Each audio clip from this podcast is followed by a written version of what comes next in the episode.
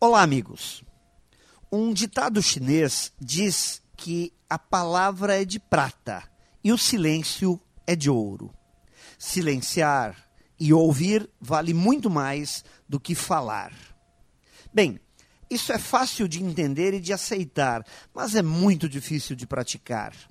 Em nome das nossas certezas e da nossa razão, falamos demais e esquecemos o valor do silêncio, do ouvir. Deixamos de prestar atenção nas opiniões dos outros. A reflexão e a calma são fundamentais para que possamos acertar mais. Acertar principalmente com as pessoas, para que elas nos ajudem a acertar com as coisas. Observe que os bons companheiros de viagem são bons contadores de suas histórias e especialistas em ouvir e se interessar pelas nossas. Destes, caras nós gostamos muito. Sempre é um prazer viajar ao seu lado.